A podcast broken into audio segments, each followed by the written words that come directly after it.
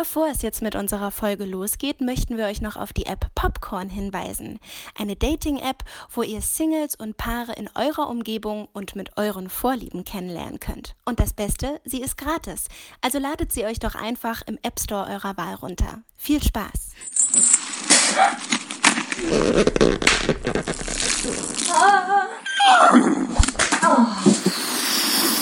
Gugu Gaga.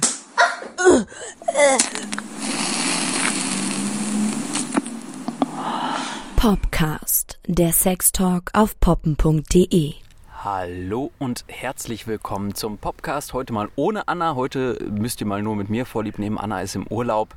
Dafür habe ich heute hier im wunderschönen Leipziger Rosental einen Gast mir mal eingeladen und äh, es soll heute, ihr habt es auch schon im, äh, am Intro gehört, soll heute mal wieder so ein bisschen um Fetisch gehen. Anna und ich hatten uns schon lange vorgenommen, dass wir mal so ein bisschen übers Domina-Business sprechen wollen. Und da haben wir uns jetzt mal jemanden eingeladen, eine Person, die, eine Person, die ich, ähm, die tatsächlich in meinem Alter ist, ein bisschen, bisschen jünger sogar noch. Aber ähm, heute werde ich sie siezen. Herrin Kalira. Ja, hallo.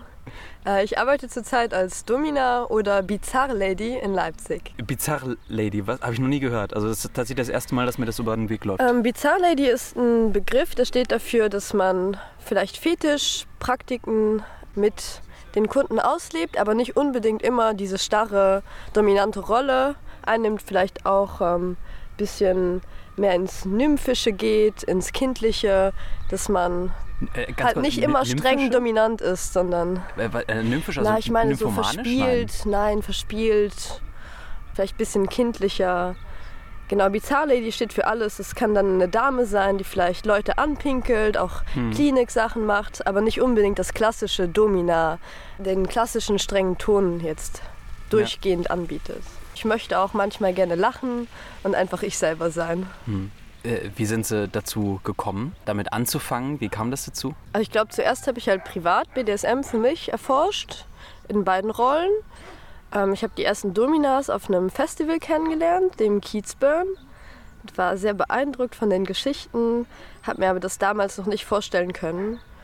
Und dann war ich tatsächlich eine Weile lang Assistentin in einem Domina-Studio hier in Leipzig im Black Fun. Und das hat mir dann ganz viel Spaß gemacht und mich auch fasziniert und auch irritiert. Können Sie mal so eine Situation ähm, beschreiben mit einem Kunden? Ähm, weil es sind, glaube ich, in der Regel Kunden ne? und weniger Kundinnen oder waren auch schon Kundinnen dabei? Ähm, tatsächlich war noch keine Kundin dabei. Ich hatte aber schon mehrere Anfragen, auch von Frauen, die gerne dominiert werden wollten. Wäre das was, was Sie auch machen würden oder Auf lieber? Auf jeden Fall. Oh, ich warte nur darauf. Hm, und äh, so eine bizarre ähm, Situation, was sind da zum Beispiel so Vorlieben, die da von Ihnen befriedigt werden? Zum Beispiel gibt es natürlich die bizarren Untersuchungen, halt Doktorspiele. Sonst. Also richtig Klischee, auch mit Stethoskop und. Äh Natürlich, ja, und Analuntersuchung. Das äh, ist dann auch in einem, in einem Studio, wo das Ganze, die ganzen Utensilien, so Stethoskop und so weiter auch. Äh das kann sehr weit gehen. Also wenn man wirklich diesen weißen Fetisch hat, also den Klinikfetisch, dann ist Weißer es. Weißer Fetisch heißt Ja, das heißt, es ist der, der weiße Bereich im Spannend. BDSM. Ja. Dann ist es natürlich auch reizvoll, ähm, den Gynäkologenstuhl da zu haben. Äh, einen Stuhl, wo man wirklich fest fixiert werden kann. Die ganze Ausrüstung wird oft in den entsprechenden BDSM-Studios dann zur Verfügung gestellt. Natürlich mhm. auch Kostüme zählen auch zum realitätsnahen Rollenspiel. Also wenn es jetzt schon um so spezielle Sachen wie zum Beispiel jetzt auch Doktorspiele geht, da hat Anna uns aus dem Urlaub eine Frage zu dem Thema auch geschickt. Hallo ihr beiden, ganz viele liebe Grüße aus dem Urlaub. Ich wünschte, ich wäre gerade bei euch und bei diesem Gespräch mit dabei. Aber das geht leider nicht und deswegen, liebe Herren Kalira, hier meine Frage und zwar entspricht deine Arbeitskleidung das typische Klischee einer Domina? Also kann ich mir darunter Lack und Leder vorstellen? Ähm, hast du eine feste Arbeitskleidung oder trägst du was ganz anderes? Also ich habe eine große Auswahl an Fetisch-Outfits auch mittlerweile. Zum großen Teil wurde mir das geschenkt von den Kunden. Ein anderer Teil habe ich mir selber besorgt. Aber was ich dann tatsächlich trage, hängt wirklich davon ab, was wir machen sollen. Also heute Morgen war ich zum Beispiel die Babysitterin. Dann trage ich halt irgendwas, was mich äh, in diese Rolle hineinversetzen lässt. Und Ja.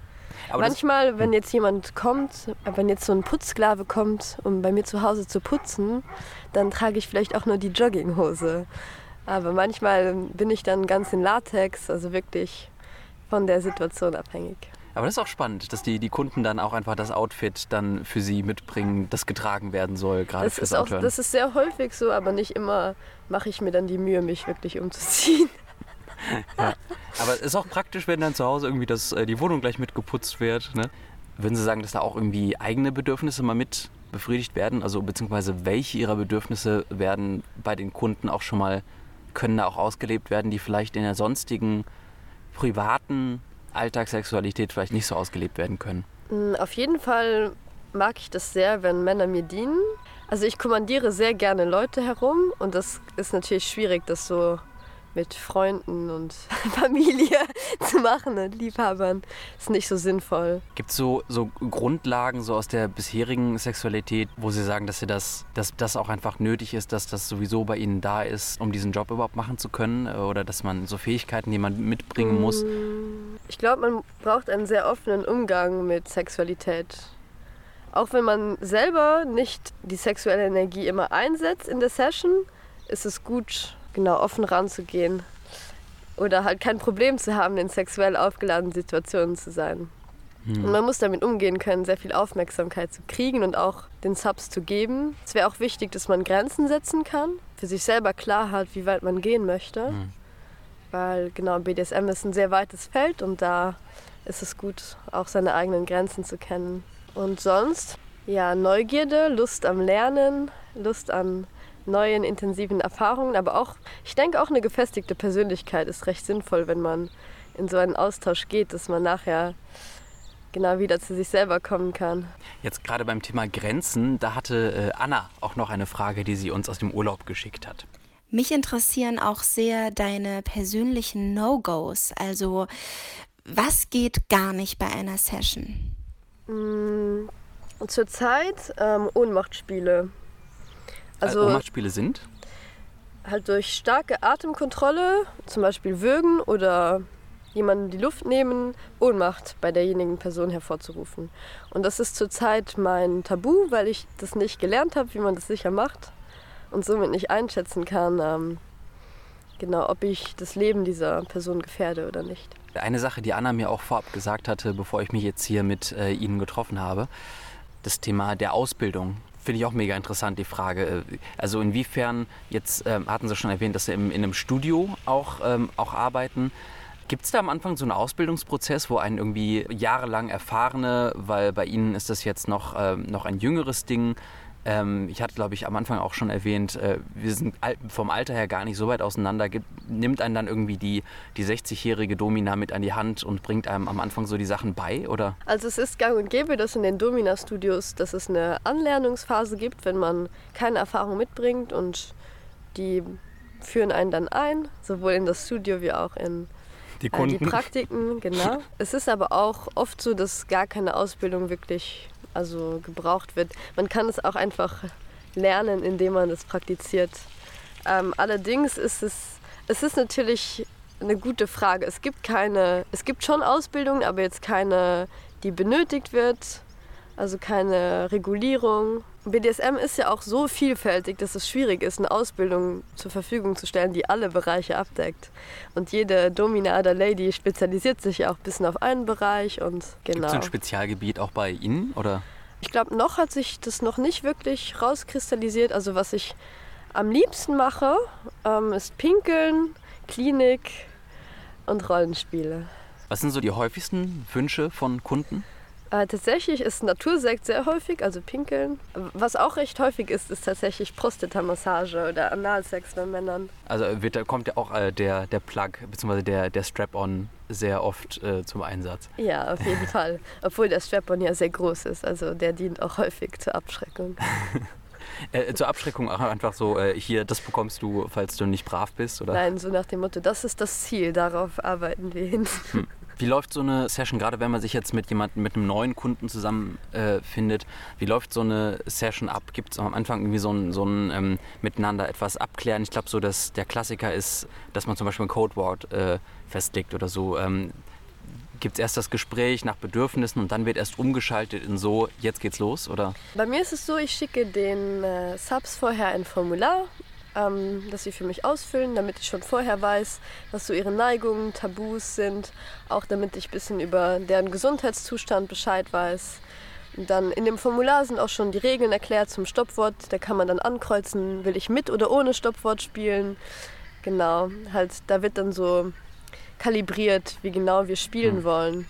Es gibt auch und da kann man dann auch ähm, schon hinschreiben, wenn man ab Tür spielen will, wenn es ein ausgefallenes Rollenspiel sein soll und man von der Straße gekidnappt werden will. Das mhm. gibt es ja auch manchmal. Ach, es gab es auch tatsächlich schon, dass Sie dann Kunden... Habe ich noch nicht ausgespielt, aber das äh, ist auf jeden Fall eine häufige Fantasie. Kidnappen. Und sonst, normalerweise gibt es vorher... Die meisten ähm, wünschen sich auch vorher ein Gespräch und das finde ich eigentlich auch am sinnvollsten, dass man vorher nochmal darüber redet, wie es einem an dem Tag geht, dass man nochmal halt in real abspricht, was so passieren soll. Hm. Und auch das Nachgespräch finde ich eigentlich umso wichtiger, obwohl auch manche Subs überhaupt nicht reden wollen, was ja auch deren Recht ist. Für mich persönlich also ist das Gespräch schon ein wichtiger Bestandteil, um halt die Verbindung aufzubauen und zu reflektieren, was so passiert ist, das zu integrieren. Ich finde es ganz interessant, dass, dass so ein Codewort, so ein Stoppwort ähm, dass es also nicht Standard ist, weil ich wäre davon ausgegangen, dass es, dass es Standard ist. Also äh, in wie vielen, sagen wir mal jetzt so nach Prozent von bisher äh, dagewesenen Kunden, wie viele wollen denn ohne? Nicht so viele, vielleicht 5 Prozent. Also es ist schon eher der Standard, dass man mit Stoppwort spielt, aber es gibt auch Menschen, die wollen sich wirklich ausgeliefert fühlen und hilflos fühlen. Und das ist ihnen ja viel wichtiger als wie viel Schmerzen ja. oder wie viel Demütigung sie empfangen. Ist das mit dem Stoppwort, ist das sehr, ähm, sehr individuell oder gibt es auch irgendwie so, so Standardworte? Beziehungsweise gibt es auch mal so witzige Sachen, wo sie sich auch mal äh, zwischendurch bei so einem Wort auch vielleicht das Lachen verkneifen müssen, weil es auch einfach ein bisschen kurios ist, oder? Also man könnte natürlich ein Stoppwort erfinden, aber ich verwende einfach rot, weil das... Achso, standardmäßig, einfach rot. Weil es für mich äh, am logischsten ist, ein Wort zu verwenden, was offensichtlich ist, damit man sich auch daran erinnert, im hm. Notfall. Aber gab es auch schon irgendwie so, so ein paar ausgefallene... Äh Nein, also ich gebe ja das Stoppwort vor. Ah, okay, das heißt, das heißt Kunden haben auch überhaupt kein Mitreden dabei, äh, was, das, was das jetzt sein könnte. Also ich hatte da noch nie... Dass äh, irgendjemand aufgemuckt hat, ich möchte aber ein anderes Stoppwort. Das hatte ich noch nie, nein. Herrin Kalira, vielleicht noch ein ganz kleiner Blick in die Zukunft. Irgendwie so Praktiken, die bisher noch gar nicht da gewesen sind, worauf aber mal echt, echt Bock da wäre? Oh, sehr viele, sehr viele Dinge. Ich will unbedingt mal Nägel durch die Sackhaut schlagen, zum Beispiel. Oder so äh, auch Cutting, Branding, alles, was so ins härtere SM geht, äh, reizt mich sehr. Da muss man natürlich, muss ich erstmal abwarten, bis die entsprechenden Sklaven ihre Wünsche äußern. Ja. So auch äh, Käfighaltung oder längere Versklavungen fände ich auch reizvoll.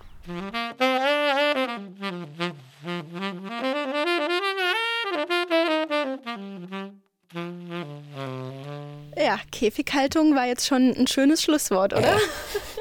Auf jeden Fall. Einmal nochmal ein kleiner Schwenk. Jetzt ist Anna doch da. Muss man vielleicht mal erklären.